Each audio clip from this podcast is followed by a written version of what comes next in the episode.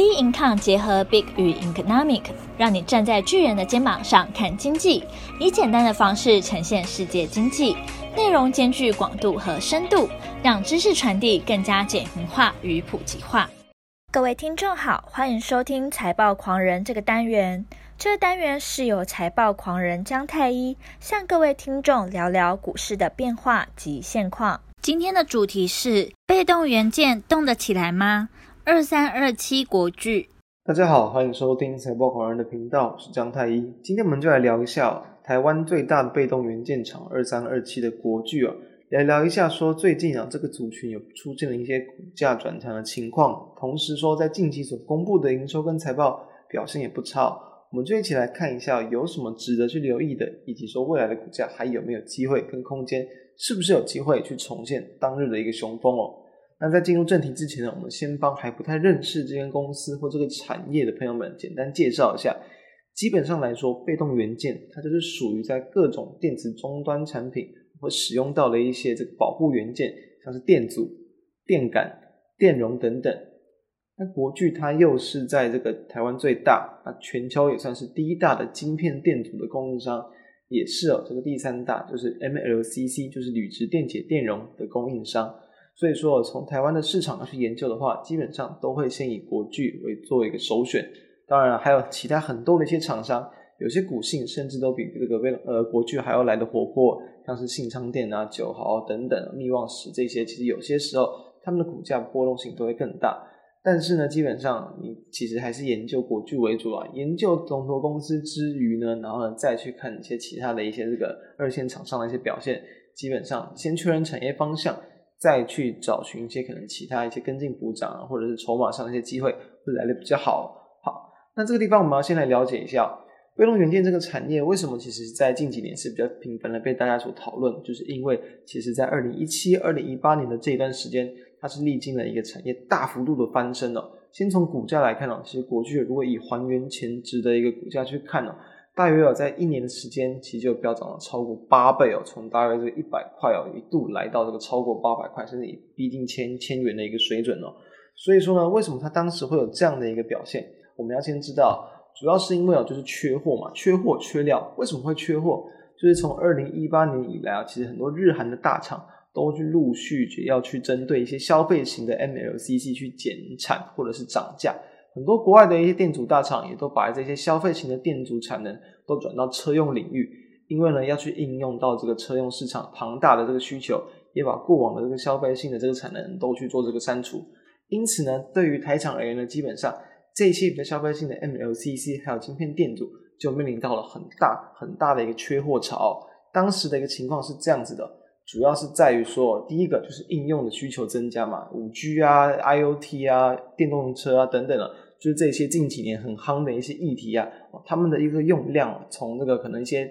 电动元件的电容啊，可能都从原本的这个几百颗会去暴增，可能就是来到这个十几，甚至甚至这个数十倍哦。那电动车更是从原本可能汽车不太需要哦，然后从这个可能原本只要几颗，来到甚至几万颗都是有可能的，也因此他们会去做这样的一个这个就是转移产能的部分。接下来呢，就是在于扩产设备，就是一个呃供不应求的情况。原本的设备你可能要等大概一两一到两季，但突然这样的一个情况，突然大缺货，导致设备同时也缺货。那在日本的日本的一些这个关键的设备哦，其实可能要等到超过一年才会拿到。当时的情况是这样，导致大家就纷纷抢购，那让扩产也出现比较不顺利的情况，持续的供不应求，再加上有一个囤货的情况，很多的通路商跟厂商都是担心未来的这个涨价，先囤货囤起来啊。以免未来抢不到货，啊，以免未来可能要买的更贵，那也因此这样的一个恶性循环，那也让这个扩产有可能会赶不上涨价的一个行情，然后呢，不断的推升整个这个缺料，不断的推升整个被动元件的涨价持续向上。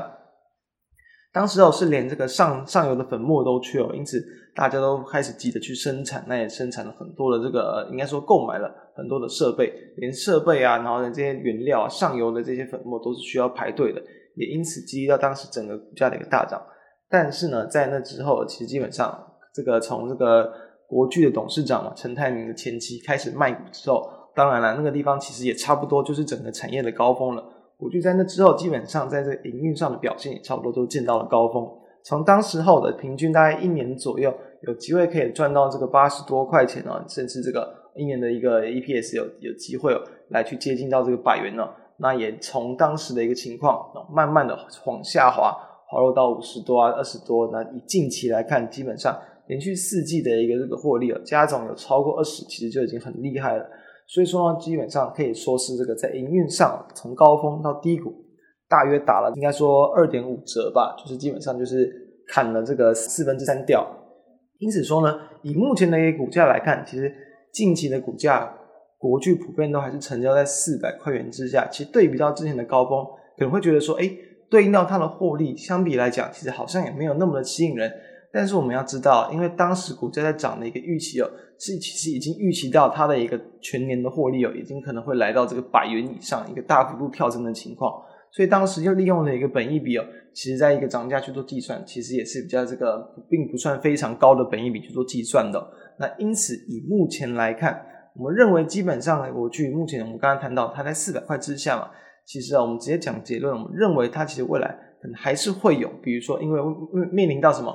第一个就是因为位阶低嘛，近期的国际市场还是面临到一个比较高档震荡观望的情况，即便在选后，那可能这个地方还是会有一些比较这个要进行到这个法律战的部分，因此会让一些比较相对高位阶的族群，我们认为还是会比较有一些卖压存在。再来呢，因为低的一些位阶哦，基本上股呃被动元件族群在今年可以说是没有太大的一个明显的涨幅，那也让他们成为了近期股价有机会去做进驻的一个条件。接着，其实多家的厂商在第三季的财报公布都算是优于市场预期的，这地方其实也是可以期待国巨它的一个表现。那也并且其实在进入到第四季跟明年第一季，这地方这个产业的一个这个需求是不断的慢慢去往上扩增。都是有机会来去激励到目前的一个状况，但我们要知道，以目前来看啊，基本上是不太可能会有重现当时一个缺货缺料这样子疯狂涨价的情况。为什么？因为都已经扩产了嘛。我就并了这么多公司哦，变成一个在被动元件非常具有这个影响性地位的公司。但是这也代表，其实基本上哦，这个规模扩大，那很多厂商在一八年的时候开始扩产之后呢，基本上现在要再重演当时的情况也不容易了，因为毕竟。第一个也没有这么多一些更新、更需要去做一个这个产能转换的一些需求，一些新技术啊、新科技等等的一些应用，暂时是没有的，所以不太容易会有当时这样子的一个大涨价或是暴涨的风波，顶多是反映可能未来在获利成长上啊，评价慢慢去反映到它的获利表现，再对应到可能预期在这个未来可能会有大概十啊到十三倍左右的一个本益比来去计算，来去推到它的一个股价。基本上来讲，目前国巨的一个股价，如果以明年的预期获利来看，可能大约只有在十倍出头的本益比。如果说我有机会推升到十二、十三，那就当然会有我们认为可能会有机会来到这个四百五啊到五百块之间的一个价格，这是我们认为可以去观察跟期待的。那至于说有没有机会哦，这个地方被动元件要再像过往那样动起来，我们认为哦，这是可以说是好几十年哦难得一遇的一个这个情况。基本上我们认为在近几年也都不太容易有这样的情况发生。因此哦，对于他们的一个操作上，我们会建议啦，比较会是适合等待，比如说在这个股价评价相对偏低低位阶的时候呢，来去期待说搭配了这个旺季的一个情况来去做切入，会比较是适合作为目前整个被动元件族群或者是国巨比较值得去关注的一个方向。那以上就是今天跟各位分享的部分，我们下一周再见，拜拜。财报狂人就到这边结束，喜欢我们的内容可以订阅。有任何问题、任何想法，可以到我们的脸书专业以及我们的 Instagram 直接与我们做交流。我们的 IG 账号是病抗点 IG。我们下期见喽，拜拜。